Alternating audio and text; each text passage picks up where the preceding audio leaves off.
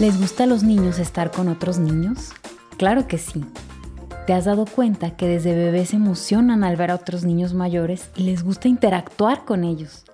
Saben diferenciar quiénes son niños y quiénes adultos desde que comienzan a observar su entorno alrededor del mes de vida. Pero que los bebés se entusiasmen y sonrían al ver a otros niños no significa que estén en condiciones de socializar ya que si dejamos a un bebé de seis meses solo en una guardería, aunque esté llena de niños, lo más probable es que comience a llorar, estresarse y reclamar a mamá. Entonces, ¿qué ocurre? A los niños no les interesa socializar si pierden el amparo de mamá o de otro referente muy confiable, ya que la separación de mamá la viven los bebés en sufrimiento, la fascinación por contemplar juegos, mirar niños, interactuar es magnífica, siempre y cuando no perdamos el confort básico.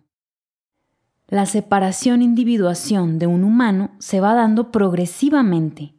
Tiene su inicio en el gateo, cuando ya puede separarse de mamá por sus propios medios. Sin embargo, siempre podrá explorar y avanzar en medida que se sienta protegido en la presencia y percibido por mamá. Cuando los niños se encuentran más preparados para realizar la socialización por su propia cuenta, es cuando prefieren estar en alguna actividad en lugar de estar cerca de mamá o de sus cuidadores. Sin embargo, hay que ser sensatos. Que el niño adore sus clases de fútbol o la niña sus clases de ballet no significa que estén listos para estar seis u ocho horas fuera del hogar. Hay que observar a cada niño en particular y lo que nos pide.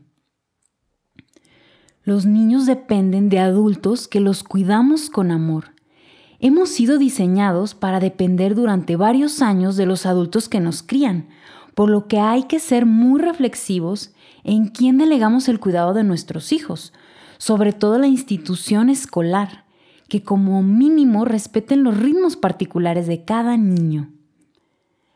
La socialización, por definición, es el proceso mediante el cual el ser humano aprende en el transcurso de su vida los elementos socioculturales de su medio ambiente y los integra la estructura de su personalidad bajo la influencia de experiencias, sucesos y de agentes sociales.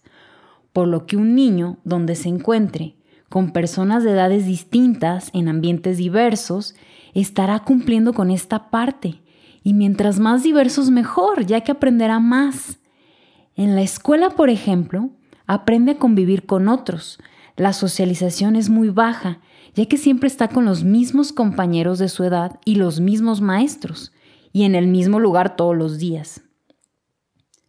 La necesidad de socializar que muestran los bebés y niños debe ser con una figura de extrema confianza en los primeros años de vida e ir detectando cuando están listos para que, por cierto tiempo, estén separados de sus figuras de confianza y de preferencia que la socialización sea con niños de distintas edades, ya que aprenden por imitación y un niño mayor les puede enseñar cosas nuevas. Igualmente, que puedan socializar con personas mayores con distintos oficios o profesiones, porque pueden aprender en mayor medida en el escenario real, en el sitio donde se realiza cierta actividad. El mundo entero es el lugar por excelencia de socialización. Para los adolescentes, el estar con su grupo de pares es algo primordial. Amigos con gustos afines. Los adolescentes ya tienen cierta autonomía, tienen a sus mejores amigos y cómplices, sus propias aventuras lejos de mamá y papá. Sin embargo, debemos de estar siempre disponibles para que vayan y vengan, se apoyen de nosotros, seamos de su plena confianza en sus dificultades, los acompañemos en sus procesos, en sus descubrimientos, en sus equivocaciones, en sus decisiones importantes, que seamos su puerto seguro. Claro que esto se cultiva desde la infancia.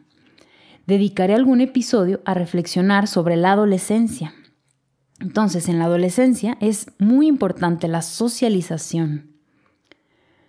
Para nosotras como madres, la socialización es importante ya que solemos vivir la maternidad como un ámbito de pérdida de vínculos, de soledad y aislamiento.